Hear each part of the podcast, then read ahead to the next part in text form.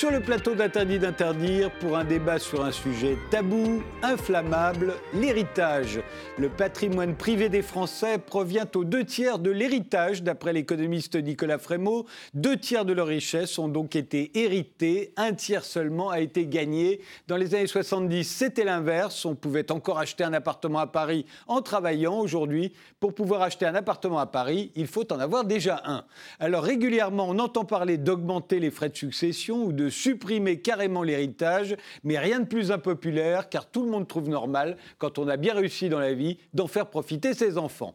Pour en débattre, nous avons donc invité Frédéric Doué, vous êtes professeur de droit fiscal à l'université de Rouen, vous êtes l'auteur du précis de droit, du précis de droit fiscal de la famille chez LexisNexis et de l'antimanuel de psychologie fiscale, technique de plus maison des contribuables, sans trop les faire crier. C'est paru chez Henrik. Vous, c'est plutôt vive l'héritage ou à mort l'héritage? Plutôt vive l'héritage, mais comme vous le disiez, c'est une matière hautement inflammable, euh, surtout d'un point de vue fiscal. oui, à ce moment-là. Nicolas Frémaux, vous êtes euh, maître de conférence en économie à l'Université Paris II, spécialisé dans l'économie de la famille. Vous êtes l'auteur des Nouveaux héritiers au seuil. Vous, c'est plutôt à mort l'héritage que vive l'héritage. Hein. Non, je pense que les, Français doivent pouvoir transmettre leurs héritages, mais c'est vrai que l'impôt aujourd'hui mérite peut-être d'être révisé de manière à limiter en tout cas ces inégalités qui viennent de, l'héritage. Alors commençons euh, justement euh, sur ce sujet. Faut-il euh, augmenter les droits de succession? On en reparle régulièrement. Pourquoi faudrait-il les augmenter d'après vous? Je pense qu'il faut, enfin, quand on parle d'augmentation, il faut bien voir euh, de, qui on parle. Je pense que les augmenter pour tout le monde, à nouveau, c'est pas forcément souhaitable euh, économiquement, et ce serait justement assez compliqué, à mon avis, politiquement, à faire passer comme, euh, comme réforme, parce que vous avez, je pense qu'on parlait pas mal, mais un attachement très fort des Français euh, à leur patrimoine, à leurs enfants, en fait, de le transmettre à, leurs enfants. Euh, donc taxer tout le monde de la même manière, c'est clairement pas une bonne, une bonne solution.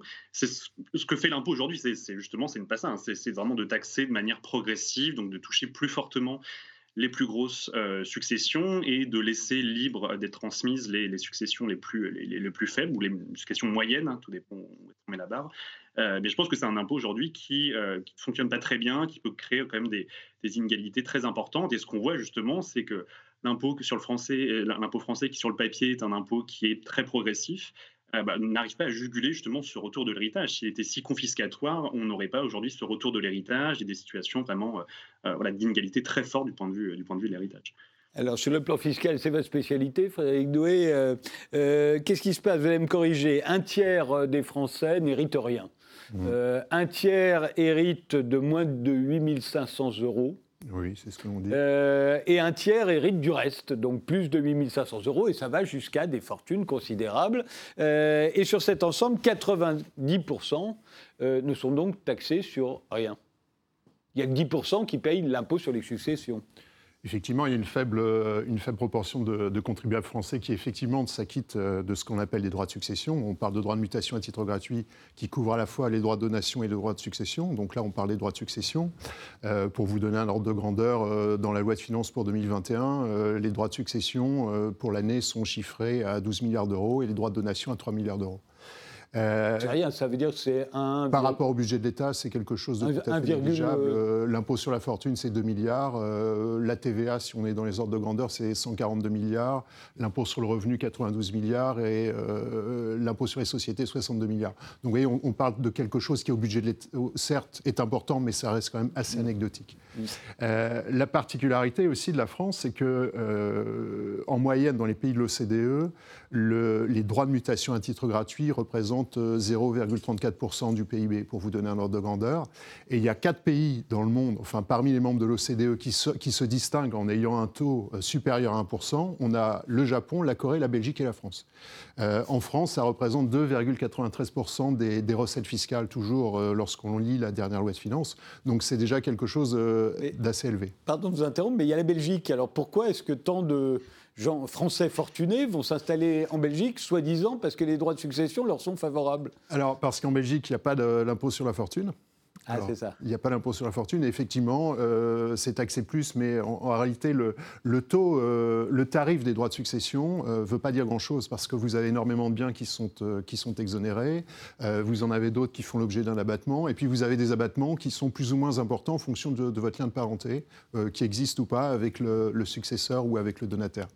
Donc tout ça fait que parler uniquement du, taux des, des, droits de succession, ce n'est pas quelque chose qui est vraiment très révélateur. Nicolas Frémaux? Oui, je, suis tout à fait d'accord. C'est un impôt qui est éminemment euh, complexe parce qu'en effet, il y a plein de règles en fonction du, du, patrimoine que vous allez donner. Est-ce que c'est de l'assurance vie? Est-ce que c'est de l'immobilier? Est-ce que c'est du financier? Les règles vont pas être les mêmes. Et en effet, quelque chose qui est très important en France et qu'on retrouve aussi hein, dans d'autres pays, c'est euh, ce qui vient d'être dit, c'est le, côté, le, lien familial en fait, qui va, qui va beaucoup jouer. Ou si vous transmettez à un conjoint ou à un enfant ou à quelqu'un d'extérieur de la famille, le taux pratiqué, les abattements justement euh, pratiqués vont être complètement différents. Et donc, si on va juste sur des moyennes, mais à nouveau, je suis tout à fait d'accord, c'est compliqué d'interpréter des, des, moyennes, mais par exemple, le taux d'imposition entre des conjoints qui sont paxés ou mariés, ça va être de 0% depuis, depuis 2007. Le taux moyen entre parents et enfants, avec à nouveau des très grandes différences, mais en moyenne, ça va être de 2%, donc beaucoup plus faible que la CSG, que d'autres types d'impôts. Et à l'inverse, le taux pratiqué entre ce qu'on appelle en ligne collatérale, donc en dehors de, du conjoint survivant ou des, enfants, c'est 25%. C'est-à-dire qu'aujourd'hui, personnes qui payent beaucoup d'impôts en France, beaucoup d'impôts sur les successions, ça peut être les très grosses successions, mais c'est surtout en fait les personnes qui décèdent sans enfants euh, qui représente en fait 10% des montants transmis, mais en fait plus de la moitié des recettes fiscales. Donc vous avez un système euh, qui, joue très fortement en fonction du lien, du lien de parenté, et ça s'est accru euh, depuis les années 50. En fait, on a vraiment une politique en France qu'on retrouve aussi dans d'autres pays. On n'est pas les, les, seuls à faire ça. Qui vraiment favorise euh, complètement donc les conjoints survivants et l'enfant par rapport, par rapport aux, autres transmissions qu'on peut, avoir. Mais justement, alors là, on est, à mon avis, au cœur du problème. C'est-à-dire que si euh, tout le monde euh, trouve que l'héritage, c'est formidable, c'est parce que c'est véritablement considéré comme une valeur familiale. Transmettre ses biens à, à ses enfants, c'est considéré comme, comme vertueux. les transmettre à des amis, par exemple, c'est mal. Euh, on se souvient de, l'affaire euh, Bettencourt, euh, quand Eliane Bettencourt donnait des millions à, François-Marie Bagné, tout le monde était scandalisé. Quand Françoise Bettencourt, la fille d'Eliane Bettencourt, a récupéré l'argent, tout le monde a applaudi. alors que Françoise Bettencourt était infiniment plus riche que François-Marie Bagné. Mais François-Marie Bagné, c'était de l'argent mal gagné. Alors que pour Françoise Bettencourt et ses enfants, qui aujourd'hui jouissent de la fortune d'Eliane Yann Betancourt, c'est tout à fait normal. On est comme ça, nous, les Français.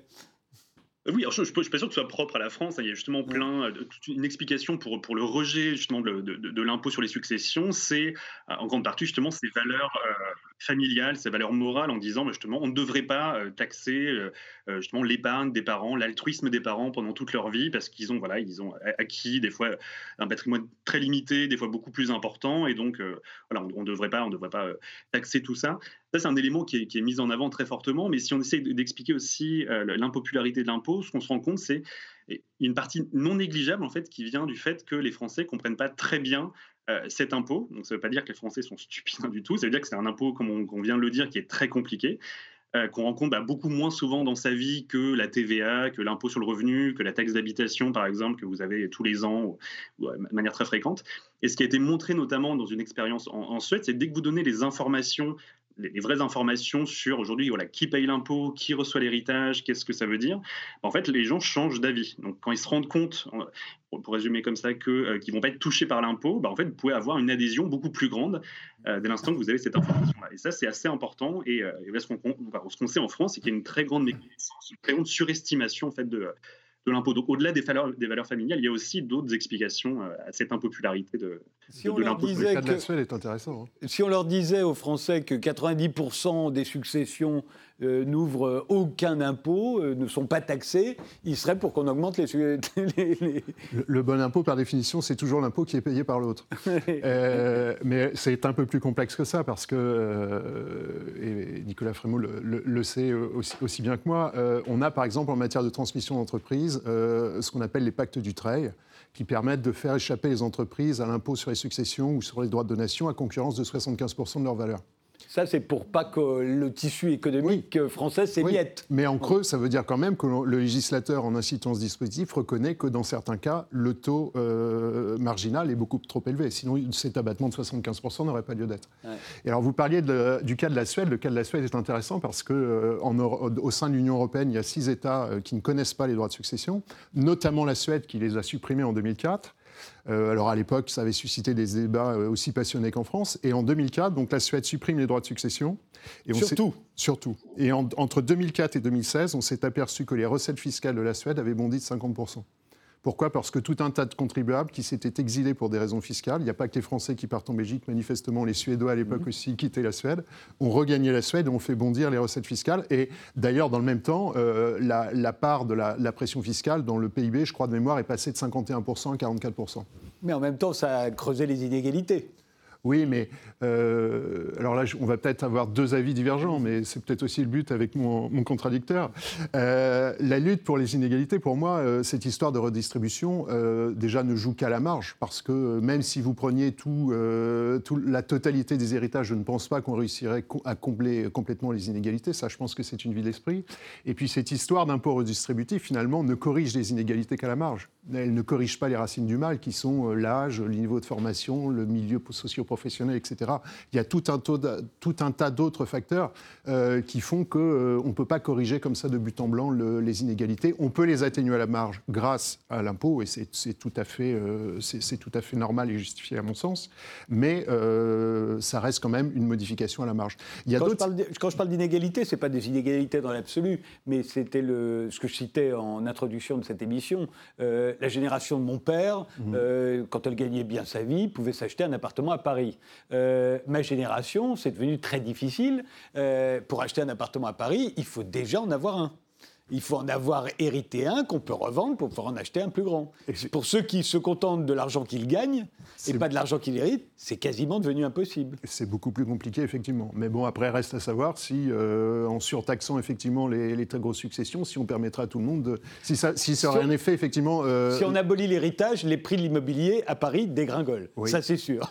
oui, mais ça peut aussi faire fuir euh, beaucoup de contribuables très fortunés hors de France. En réalité, ceux qui restent, ce sont toujours ceux qui ne vivent pas dans un vendu l'appartement, moi.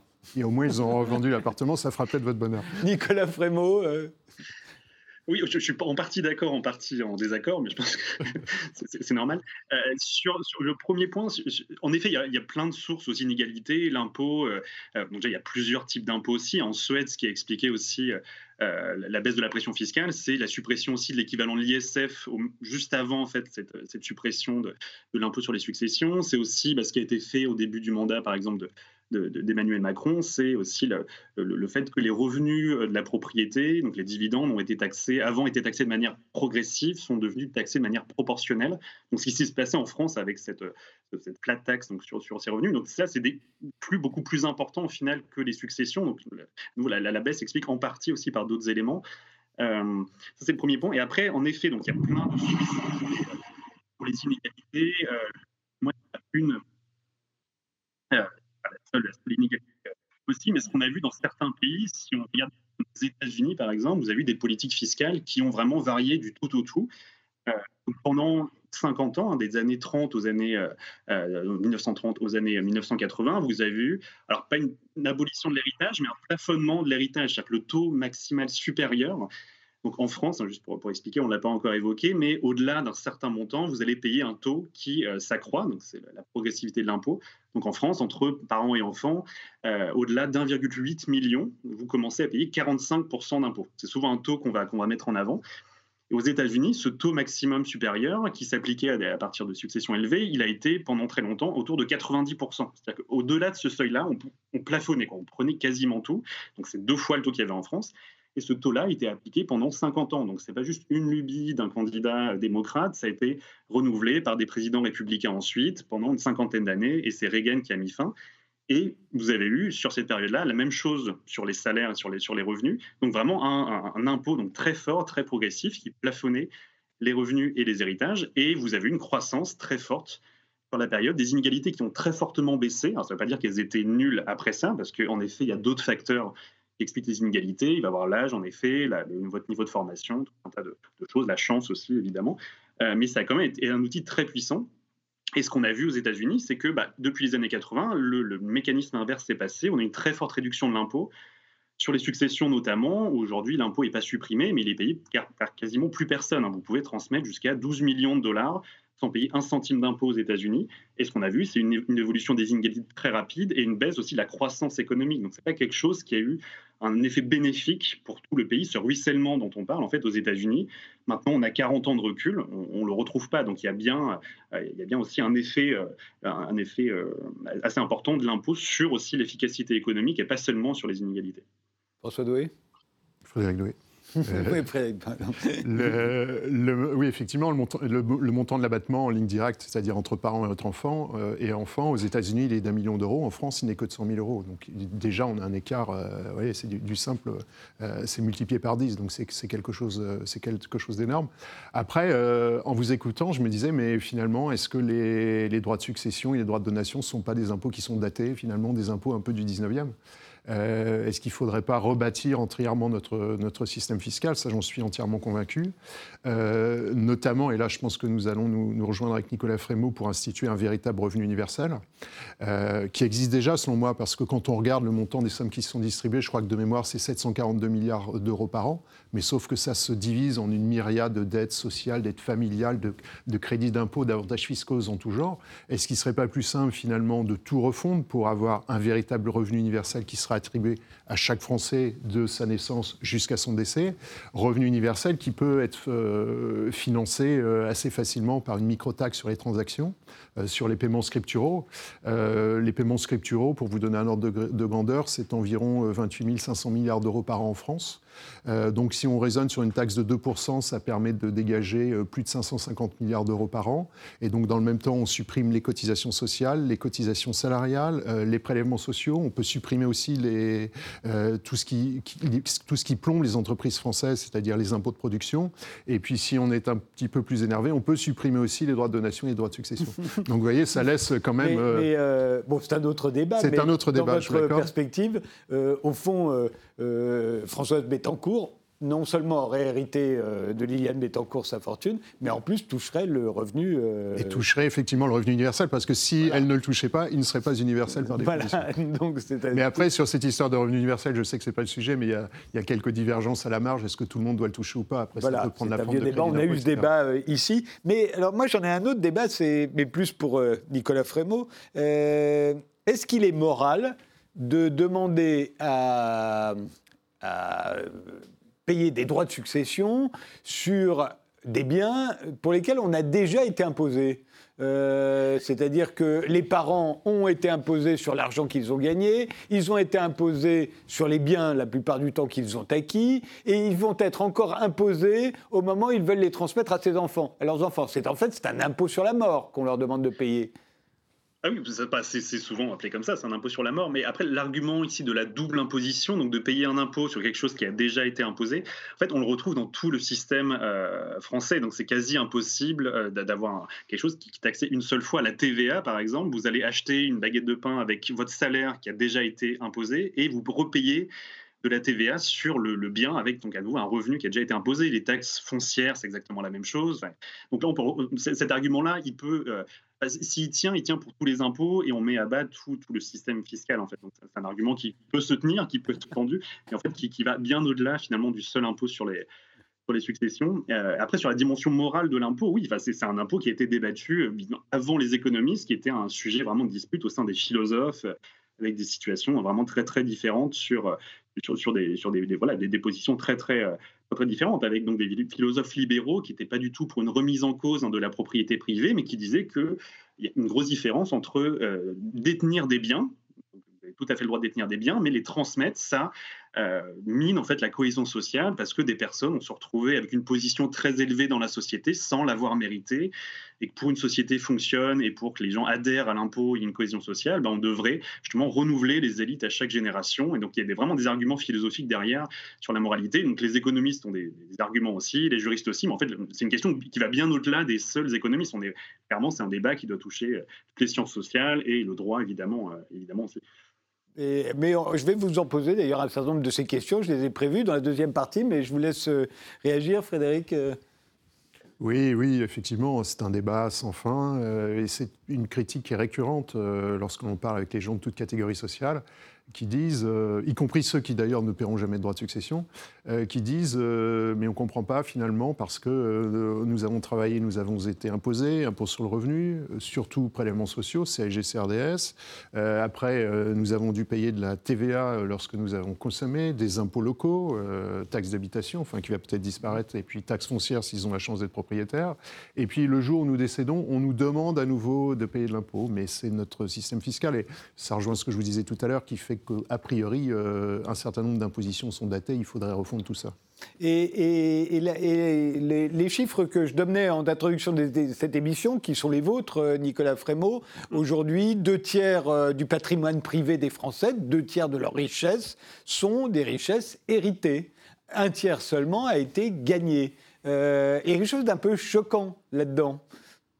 Oui, on peut le voir, on peut le voir comme étant choquant. C'est-à-dire qu'il y a une grosse différence entre l'image qu'on a d'une société méritocratique et souvent le discours qui est mené par tous les partis, en fait, c'est assez confondu, hein, par les partis de droite et les partis de gauche aussi, en disant bah, aujourd'hui en France, les inégalités sont méritées. Euh, euh, bah, on voit très bien que c'est, en tout cas d'un point de vue du patrimoine, c'est pas le cas, et on voit aussi que du, point de vue du niveau scolaire, enfin c'est un autre, sujet, j'imagine que vous avez déjà d'autres émissions potentielles là-dessus. Voit très bien que c'est, un gros problème en France, c'est qu'aujourd'hui le, classement PISA tous les ans met en France, mais euh, la, France comme un très mauvais élève en termes de reproduction justement des inégalités euh, entre générations. Donc en France, on a vraiment, euh, vraiment des, mutations des inégalités qui sont très importantes, tant sur le niveau des inégalités qui ont un peu augmenté depuis, une vingtaine d'années, mais surtout en fait, sur la nature des, inégalités. On a des inégalités aujourd'hui qui sont de plus en plus en fait, héritées d'une génération à l'autre et de moins en moins méritées par les, par les individus. Et donc ça, c'est une vraie question, c'est un vrai choix de société. Hein. Si on veut supprimer demain l'impôt sur les sur les successions. Alors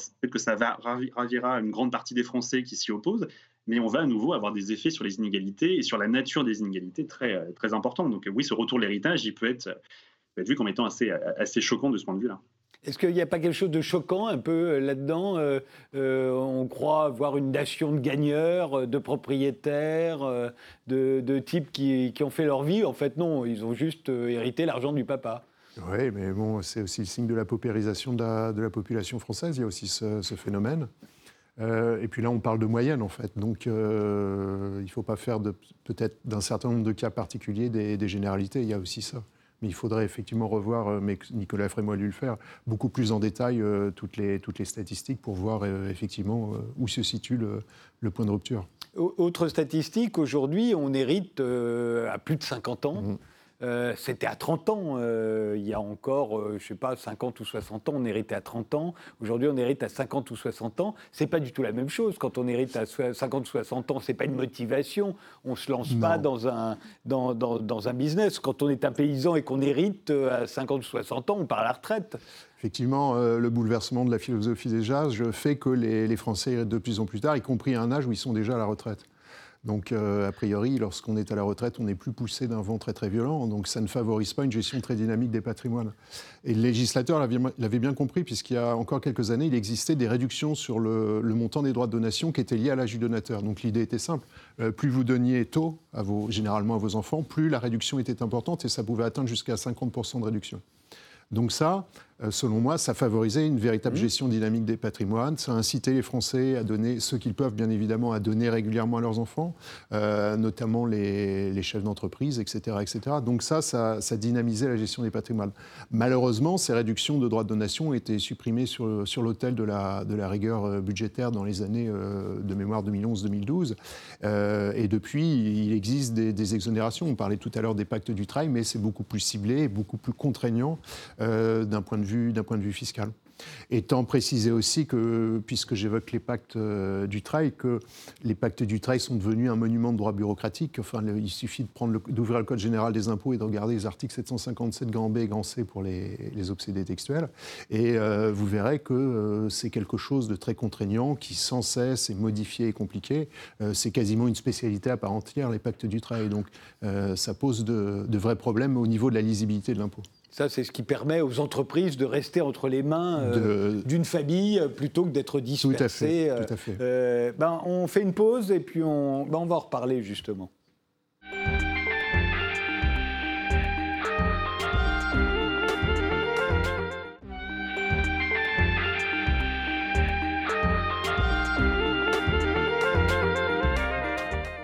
On reprend euh, ce débat sur l'héritage avec Nicolas Frémaux, qui est maître de conférences en économie à l'Université Paris 2 et l'auteur des Nouveaux héritiers au seuil, et Frédéric Doué, qui est professeur de droit fiscal à l'Université de Rouen. C'est l'auteur de l'anti-manuel de psychologie fiscale, sous-titré Technique de plumaison des contribuables sans trop les faire crier, chez Henrik.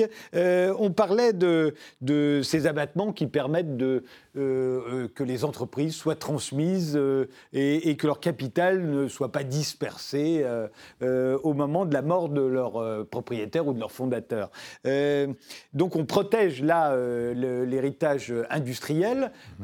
pourquoi ne, protège-t-on pas l'héritage quand on hérite des droits d'Astérix et Obélix ou, des droits de Tintin pourquoi là on est davantage taxé ça paraît injuste. Pourquoi, si j'hérite d'une maison, euh, on me, taxe davantage que si j'hérite d'une usine? C'est ce que je vous disais tout à l'heure. En creux, ça veut dire que le, taux est beaucoup trop élevé lorsque vous transmettez une entreprise. C'est pour ça que le législateur a institué ces, pactes, du travail. Et la, philosophie de ce dispositif, c'est la volonté de maintenir le tissu économique français pour éviter que les entreprises françaises soient dépecées au décès de, de leurs dirigeants. Donc ça, c'est le but. Et effectivement, on peut se dire à partir de là, pourquoi est-ce que le, chef d'entreprise peut bénéficier de ce dispositif et pourquoi, euh, comme vous le disiez, euh, si j'hérite, euh, je suis l'ayant droit d'Astérix. D'un artiste ou d'un... Exactement. Pourquoi est-ce que je serais davantage taxé? Mais ça, ce sont des, des, questions de politique fiscale et des arbitrages qui sont faits par le législateur. Nicolas Frémaux? Oui, oui, toutes les niches fiscales, en effet, enfin, le, pacte du trail en est un, mais il y en a beaucoup d'autres sur les assurances vie. À chaque fois, elles vont partir d'une bonne intuition. Enfin, après, qu'on peut, on, peut évidemment discuter, mais un, des problèmes en fait de ces niches-là, c'est qu'elles sont très peu évaluées. Donc, à nouveau, euh, ne pas taxer, trop taxer les entreprises, en effet, ça peut permettre évidemment de transmettre le bien aux enfants et dire pour plein d'entreprises familiales, aujourd'hui pour les agriculteurs par exemple, il y a des problèmes pour retrouver des repreneurs. Donc voilà, favoriser la reprise par les enfants, c'est, ça peut être une, bonne solution ou, pas forcément. Euh, mais en fait, le problème, c'est de voir aussi qu'est-ce que ça implique derrière. Est-ce que les héritiers sont les mieux à même pour gérer l'entreprise et les évaluations qui ont été faites, euh, notamment au, Danemark, sur l'impôt sur les successions, montrer qu'assez souvent, en fait, l'héritier faisait moins bien que le fondateur. Donc ça ne veut pas dire évidemment qu'il faut taxer les entreprises comme les autres biens, mais ça veut dire que euh, derrière, faire des cadeaux fiscaux qui peuvent être assez importants, il faut être sûr que ça marche, en fait, que c'est efficace derrière, au-delà de la dimension morale de la transmission de, l'entreprise. Donc si d'un côté, vous, avez une perte fiscale, enfin une perte de recettes fiscales parce que vous faites ce, ce, cadeau fiscal-là important, et que derrière, l'entreprise fait faillite et que vous devez débourser les allocations chômage pour bah, euh, récupérer, on va dire, les, employés, bah, en fait, il y a une double perte pour vous. Donc, voilà, ce qu'il faudrait faire, c'est vraiment euh, peut-être affiner ces pactes-là, en tout cas les évaluer beaucoup plus systématiquement. On peut rester sur l'idée hein, que c'est très important de, transmettre une entreprise, mais là, le, pacte du trade qui s'applique à les entreprises quasiment de la même manière, même si, comme ça a été évoqué, c'est de manière très complexe, euh, faut que ce soit, faut que ce soit évalué. C'est la même chose pour les œuvres d'art qui sont protégées. On peut se demander pourquoi. Pour les assurances vie aussi, qui sont des niches très importantes, qui réduisent très fortement en fait la facture fiscale tout en haut de la distribution. Donc là, on a évoqué plusieurs fois le barème, l'abattement de 100 000 euros, mais en fait, cet abattement-là, il est beaucoup plus important parce que à nouveau, pour les grosses successions, on va passer par d'autres types d'optimisation fiscale. Et donc, les seuls 100 000 euros sont une partie, finalement, du barème. Quand vous parlez des œuvres d'art, vous faites allusion à la dation, par exemple oui, ça, peut être qu'il y a plusieurs mécanismes, et je pense que mon, collègue juriste en saura, détailler ça beaucoup plus, beaucoup plus que moi. Mais voilà, il y a tout un tas de, moyens d'exonérer certains types d'œuvres. À nouveau, pour les œuvres d'art, on peut, on peut considérer que ça, part d'une bonne idée de conserver les arts, euh, les, œuvres d'art en France, et ça, ça, peut être très bien, mais il faut évaluer à qui ça profite vraiment, qui, qui profite des niches. Et un des problèmes aujourd'hui, c'est qu'on n'a pas des statistiques assez détaillées pour dire qui hérite de quoi, qui paye quoi et donc les, dernières données disponibles qu'on a datent de 2010, donc tous les constats que je fais dans mon livre et sur lesquels se reposent les chercheurs, ils ont déjà plus de 10 ans aujourd'hui, et quand vous demandez à Bercy bah, pourquoi est-ce qu'on n'a pas des données plus précises, Bercy vous dire bah, il faut encore attendre quelques années avant d'avoir des données précises. Donc juste sur les éléments de constat, même si on, après on n'est pas d'accord sur justement euh, que faire de l'impôt, sur les éléments de constat, aujourd'hui en France, il y a un gros problème d'accès à l'information. Et donc évidemment, sur toutes ces niches, on ne sait pas qui en profite, quelles sont les conséquences, qui, qui les paye, etc. Alors la dation, pour le rappeler, euh, ça aurait été euh, inventé euh, pour Picasso d'ailleurs, mmh. qui était donc en France, et, et, et ça consiste à pouvoir payer une partie des, enfin la totalité des droits de succession en œuvre d'art. Euh, dans le cas de l'héritage Picasso, il y avait tellement d'œuvres que s'il n'y avait pas eu ça, le, prix de Picasso se serait écroulé, ils auraient été vendus à l'encan et ils se seraient dispersés partout. Mmh. Là, en fait, euh, ça a été versé à l'État en œuvres d'art, ça a permis d'ouvrir le musée Picasso, mais ça veut dire que c'est l'État qui choisit en premier les œuvres qu'il va prendre. Ce ne sont pas les héritiers qui disent tiens, on vous laisse ça. Non, c'est l'État qui prend et qui dit aux héritiers on vous laisse ça. on peut quand même lui suggérer de prendre telle œuvre plutôt que telle autre. Mais euh, Ah bon? oui, on peut, on peut essayer d'avoir euh, sa part. enfin, ça vous paraît, euh, la euh, là aussi, on, ça semble sain euh, oui, ça semble simple, puisqu'effectivement, ça permet de, garder en France un certain nombre de, biens, des trésors nationaux, euh, des œuvres d'art de, grande qualité. Enfin, je veux dire... Et puis de ne pas mettre sur le marché non plus euh, plein d'œuvres comme ça, d'un seul coup, qui perdraient de leur valeur par la même occasion. oui, effectivement, mais puis ça permet aussi de, voir ensuite ces œuvres dans des, dans des musées, donc ça profite au plus grand nombre, donc c'est très bien. À, une époque où les musées n'ont plus les moyens d'acheter les œuvres. souvent, compte tenu des, des montants que ça représente, bien sûr. quand vous avez écrit euh, Nicolas Frémaux, les nouveaux héritiers, euh, ils sont comment ces nouveaux héritiers euh, par rapport aux anciens justement? En quoi le système aujourd'hui vous semble perverti? Bah, une des différences majeures, mais on l'a déjà évoqué, donc je ne vais pas revenir dessus, c'est la différence d'âge. On hérite aujourd'hui beaucoup plus tard parce qu'on vit beaucoup plus vieux. Ça part quand même d'une bonne nouvelle, mais évidemment, hériter à 50 ans, 60 ans plutôt qu'à 20 ou 25, ça change vraiment vraiment la donne. Euh, ensuite, un élément important, euh, c'est donc cette dimension inégalitaire. On retrouve aujourd'hui des inégalités qui sont très marquées en fait du point de vue euh, du point de vue de l'héritage. On, peut avoir l'impression en fait quand quand, on parle aujourd'hui que, bah, nouveau, qu'on est dans une société méritocratique et c'est assez trompeur, mais même quand on évoque ce retour de l'héritage, on peut avoir l'impression que la figure du rentier, par exemple, est quelque chose qui appartiendrait vraiment au passé, au roman de Balzac, de Maupassant, etc. Sauf qu'aujourd'hui, en fait, cette figure du rentier, elle, revient vraiment. Donc, ce n'est pas les mêmes personnes. À nouveau, c'est des personnes qui peuvent hériter euh, plus tard. Mais euh, si, on fait des, calculs, donc c'est basé en partie sur des, euh, sur des simulations à nouveau, étant donné les, les données, les données qu'on a. Mais pour les générations nées dans les années 70 et 80, on s'attend à ce qu'il y ait environ 10%, en fait, de ces générations-là qui sont des rentiers. Donc le rentier, qu'est-ce que ça veut dire? On peut le définir de pas mal de manières. C'est des personnes qui vont recevoir en héritage et en donation plus que toute une vie de travail. Donc, si vous reprenez le salaire moyen sur toute une vie, donc plusieurs millions d'euros, bah, c'est des personnes qui vont recevoir donc plus que toute une vie de travail. Donc là, on ne parle pas de quelqu'un qui va recevoir un bel appartement à Paris. Euh, c'est plus que ça. Et donc, ces personnes-là vont représenter 10% de, euh, de ma génération, donc des personnes qui sont nées dans les années 80. Donc, on est loin du, cas de figure, justement, de, bah, on l'évoquait tout à l'heure, le, le cas Bétancourt ou des, ou des familles qui sont dans le classement euh, Ça va toucher quand même une grosse partie de la population. Et à nouveau, ça a un impact très fort sur les, les inégalités. Donc on a peut-être, c'est peut-être des moins gros rentiers qu'avant, mais on a toujours quand même cette figure du, rentier, du rentier aujourd'hui. Après, il y a beaucoup de choses qui ont changé. L'âge, évidemment, joue beaucoup. Le type de bien aussi. On recevait avant beaucoup de terres. Aujourd'hui, bah, c'est surtout de, l'immobilier ou du financier ou des, biens professionnels dont on, vient de, vient de parler. Donc il y a plein de choses, mais il y a quand même aussi des, permanences par rapport, euh, par rapport au passé. Euh, ces nouveaux héritiers, euh, ils sont un problème ou pas? Je pense qu'il ne faut pas tous les mettre dans le même panier. Euh, en, vous écoutant, je pensais à, la typologie de l'impôt sur la fortune, l'ISF, euh, au moment du passage à l'IFI. Et à l'époque, euh, lorsqu'on le regardait, on s'apercevait qu'il y avait déjà une première catégorie de contribuables qui étaient riches, qui avaient un patrimoine compris entre 1,3 million et 2,4 millions, mais c'était 70% des redevables de l'ISF. Et pour eux, à 80%, leur patrimoine, c'est de l'immobilier, principalement leur résidence principale. Et puis pour les, les 30% qui restent, là, on, commence à parler de gens très riches, c'est-à-dire, enfin à l'échelle française, c'est-à-dire des gens qui ont un patrimoine d'une valeur nette supérieure à 2,4 millions. Et plus vous êtes fortuné, plus corrélativement, et ça, semble a priori assez logique, plus la proportion de l'immobilier dans votre patrimoine euh, diminue. Alors le problème, c'est qu'on se retrouve avec ces, contribuables qui ont entre 1,3 million et 2,4 millions et qui sont euh, avec leur résidence principale, qui surtout à Paris, vous l'évoquiez tout à l'heure, euh, où on arrive vite à des montants considérables pour des appartements. Et puis on a ces 30% qui sont des, contribuables, eux, très fortunés. Mais la particularité de ces contribuables-là, c'est qu'ils vivent dans un monde ouvert, contrairement aux autres. et lorsqu'on vit dans un monde ouvert, bah, c'est pas compliqué de passer quelques mois en France, quelques mois en Belgique, et puis où vous voulez. Donc ces, contribuables très fortunés, généralement, arrivent, grâce à ce qu'on appelle le, forum shopping ou le tax shopping, à échapper quand même en grande partie à beaucoup d'impositions à quoi ça ressemblerait un, pays où on aurait euh, aboli l'héritage euh, vous, y faisiez allusion. Euh, d'abord, est-ce que ça existe aujourd'hui et, à quoi ça ressemble Avec ses avantages et ses inconvénients?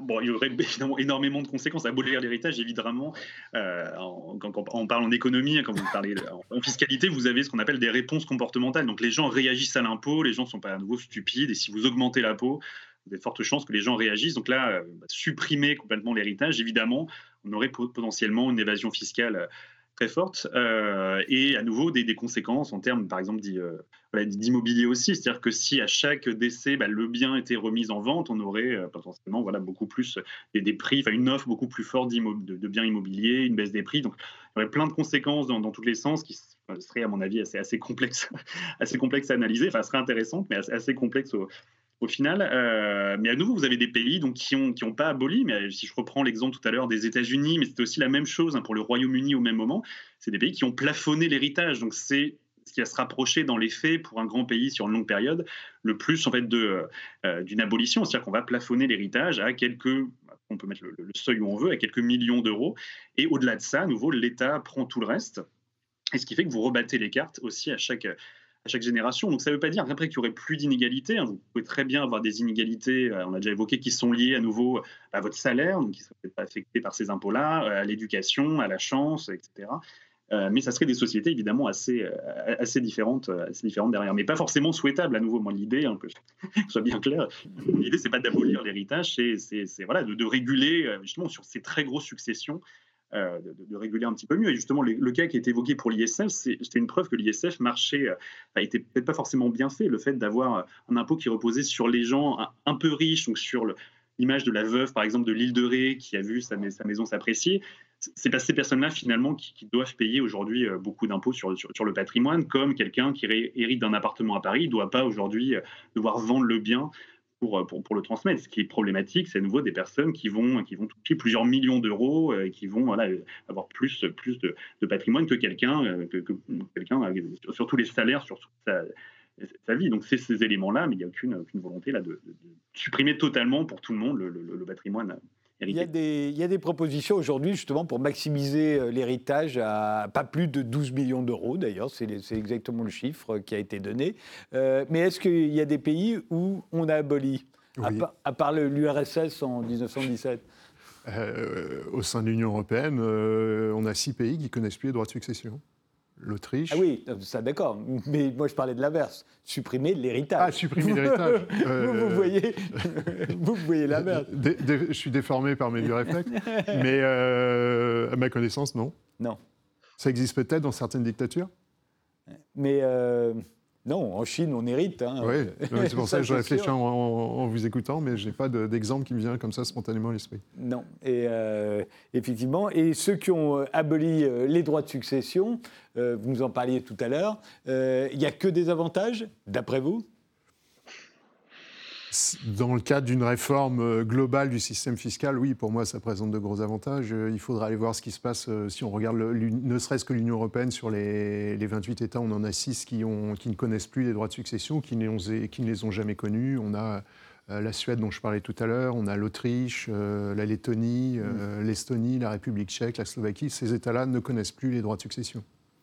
Euh, mais pourtant, euh, pour autant, est-ce que ça veut dire que tout euh, fonctionne parfaitement? Ça, c'est une autre histoire. Il faudrait quand même se pencher beaucoup plus sérieusement sur la, sur la question et, raisonner de façon, de façon globale et surtout de, de façon dépassionnée parce que c'est difficile en France. Enfin, notamment en France, mais surtout en France, euh, c'est difficile d'avoir un débat euh, serein et de raisonner de façon pragmatique dès qu'on parle de fiscalité, et plus particulièrement euh, d'impôt sur la fortune ou de droits de, mutation à titre gratuit.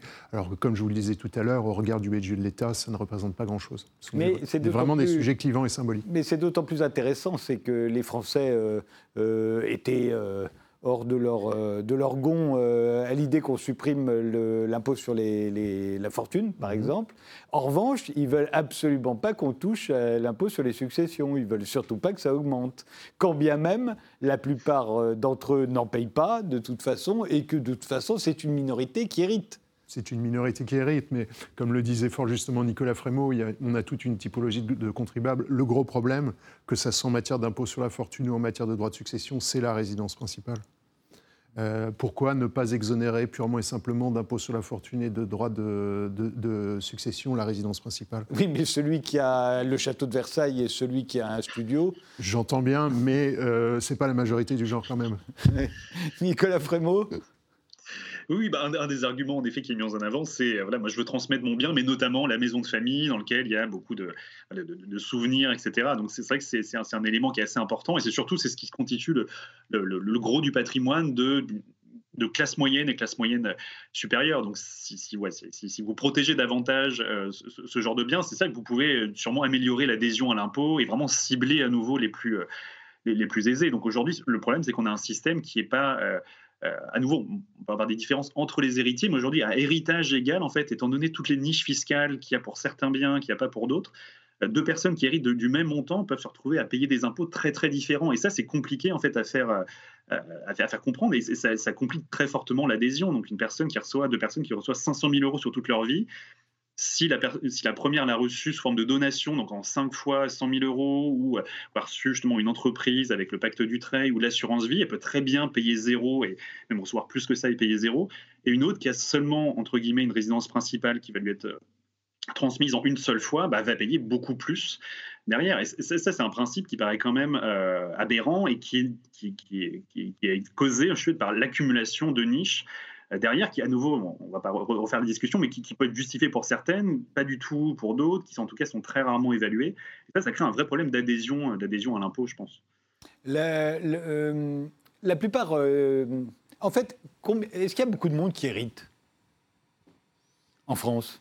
Oui, parce que de toute façon, euh, si vous n'avez pas d'enfants, euh, ensuite ce sont vos, frères et sœurs qui vont hériter, vos parents. Et puis si vous n'avez pas de frères, si vous n'avez plus de frères et sœurs ou pas de frères et sœurs ni et plus de parents, eh bien on va on va remonter euh, encore plus loin. Et puis on a quelques successions qui effectivement sont dites en déshérence et qui sont recueillies par l'État, mais c'est loin d'être là. Mais il y a toujours quelque chose on laisse toujours quelque chose derrière soi. Oui, alors certains ne laissent que des dettes, mais ils laissent quelque chose quand même.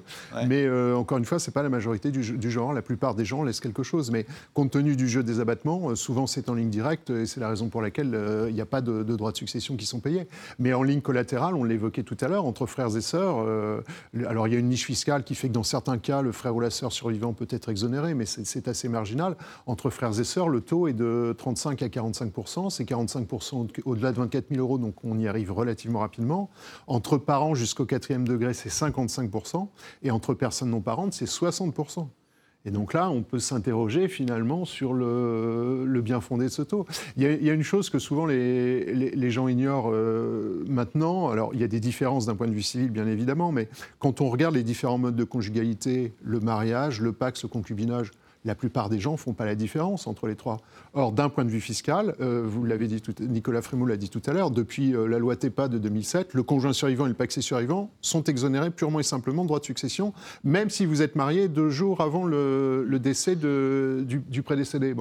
Par contre, le concubin, lui, euh, même si vous vivez avec votre concubin depuis 40 euh, ans, bah, le concubin survivant, euh, en plus, n'a pas de vocation d'un point de vue civil, donc il faut rédiger un testament. Et en prime, il va payer 60% de, de, droits de succession. Donc vous voyez, on peut s'interroger finalement sur ces, discordances, ces hiatus entre la façon dont c'est ressenti par le grand public et la façon dont c'est appréhendé, tant par le droit civil que par le droit fiscal. Là, il y a des vraies différences, des vraies inégalités, selon moi. Dernière euh, question. Euh, les Français ont découvert au moment de la mort de Johnny Hallyday qu'en euh, France, on ne pouvait pas déshériter ses enfants, mais qu'ailleurs, on pouvait. là aussi, c'est pareil, c'est la, famille, c'est sacré. ça a l'air d'être plus sacré en France qu'ailleurs. C'est incroyable qu'on ne puisse pas déshériter ses enfants quand on y pense. Oui, là, ça, vous avez différents systèmes d'un pays à l'autre où le, la, quotité disponible, la liberté de tester, donc le rôle du testament peut être très importante dans certains pays et très marginal, et c'est le cas de la France, dans d'autres. Et en fait, c'est pour ça que vous avez toujours un fantasme, euh, notamment bah, dans les films ou les séries, euh, par exemple, sur l'ouverture du testament et qui va recevoir tout l'argent. En France, en fait, c'est pas du tout ça. Quand vous pouvez jouer à la marge, alors vous avez quand même des moyens finalement de euh, favoriser un des enfants en passant par l'assurance vie ou en passant quand même par, le testament, mais ça reste assez, assez marginal. Et en effet, l'idée, c'est que bah, c'est vraiment une question à nouveau plutôt philosophique. Hein, économique, c'est de dire on doit privilégier la famille. Donc le conjoint même si le conjoint, en fait, pendant longtemps, il était vraiment laissé de côté au moment des successions. Hein. C'est assez récent ce rôle qu'a le, conjoint survivant, mais pendant longtemps, c'était donc les enfants, euh, les enfants d'abord. Et c'est toujours le cas aujourd'hui. C'est quelque chose qui n'a pas changé en France depuis la Révolution euh, française. il y a l'autre élément qui est assez important aussi, c'est de garantir en fait l'égalité entre les, entre les enfants. Donc de faire que les fils et les filles, par exemple, reçoivent le même héritage. Et ça, ce qu'on sait aussi, c'est que dans la pratique, ça a été montré notamment par Sybille Golac et, et Céline Bessière, dans la pratique, en fait, on peut quand même, malgré toute l'attirail euh, légal qui est censé garantir l'égalité, on peut quand même générer des inégalités. Mais beaucoup moins, évidemment, que euh, aux États-Unis, dans d'autres pays où là le testament est roi et donc on peut complètement euh, donner tout son argent à l'extérieur de la famille ou à un seul des enfants par exemple et, ne rien laisser ne rien laisser aux autres. Frédéric Doué Oui, mais c'est on est, passé finalement depuis quelques décennies d'une dimension familiale à une dimension individuelle. En fait, la, famille s'est rétrécie. Euh, la plupart du temps, ça se résume au, au, conjoint, au partenaire ou au concubin.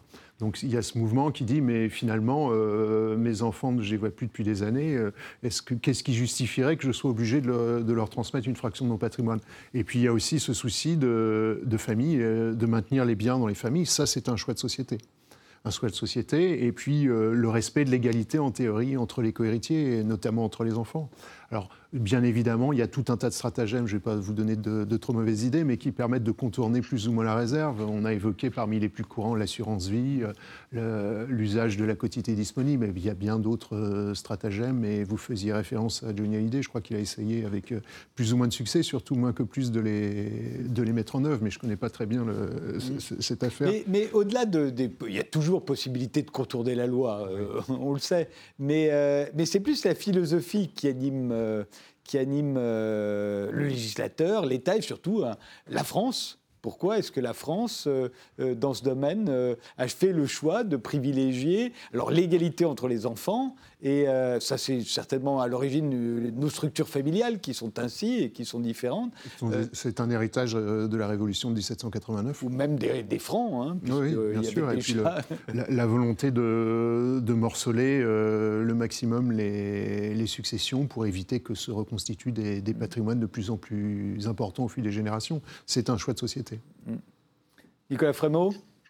Oui, bon, bah, il y a vraiment plusieurs systèmes. En effet, pendant longtemps en France, vous aviez un système de primogéniture. C'était l'enfant aîné, donc le, garçon euh, aîné qui pouvait tout recevoir. Vous aviez donc différents systèmes en fonction de, la loi. Et c'est un vrai choix, une vraie transformation qui a été euh, instaurée au moment de la Révolution, justement, 1789, où on a euh, instauré une égalité au sein de la famille. Et après, l'autre chantier, justement, c'est de savoir est-ce qu'on a instauré aussi une égalité entre les familles. Il y a beaucoup de débats au moment de la Révolution là-dessus ce deuxième débat a été laissé de côté, mais on a gardé en effet une égalité au sein de la famille. C'est vraiment un choix en effet sur bah, quelle est la famille, quelle est la vision qu'on a qu'on a de la famille. En France, on a une forte préférence pour cette famille nucléaire, donc les enfants avant tout, le conjoint plus tard dans, euh, dans, l'histoire. Donc c'est vraiment un choix qui est assez, qui est assez clair. La France n'était pas le seul à le faire, mais en fait, c'est en effet assez, assez fort en France. Est-ce que, est que les femmes héritent autant que les hommes dans notre pays? Dans la loi, oui, euh, parce qu'à nouveau, hein, pour ces raisons. Loi, sûr, euh, mais dans la réalité dans la réalité, bah, le problème, c'est voilà, c'est difficile d'avoir des, statistiques en effet euh, récentes.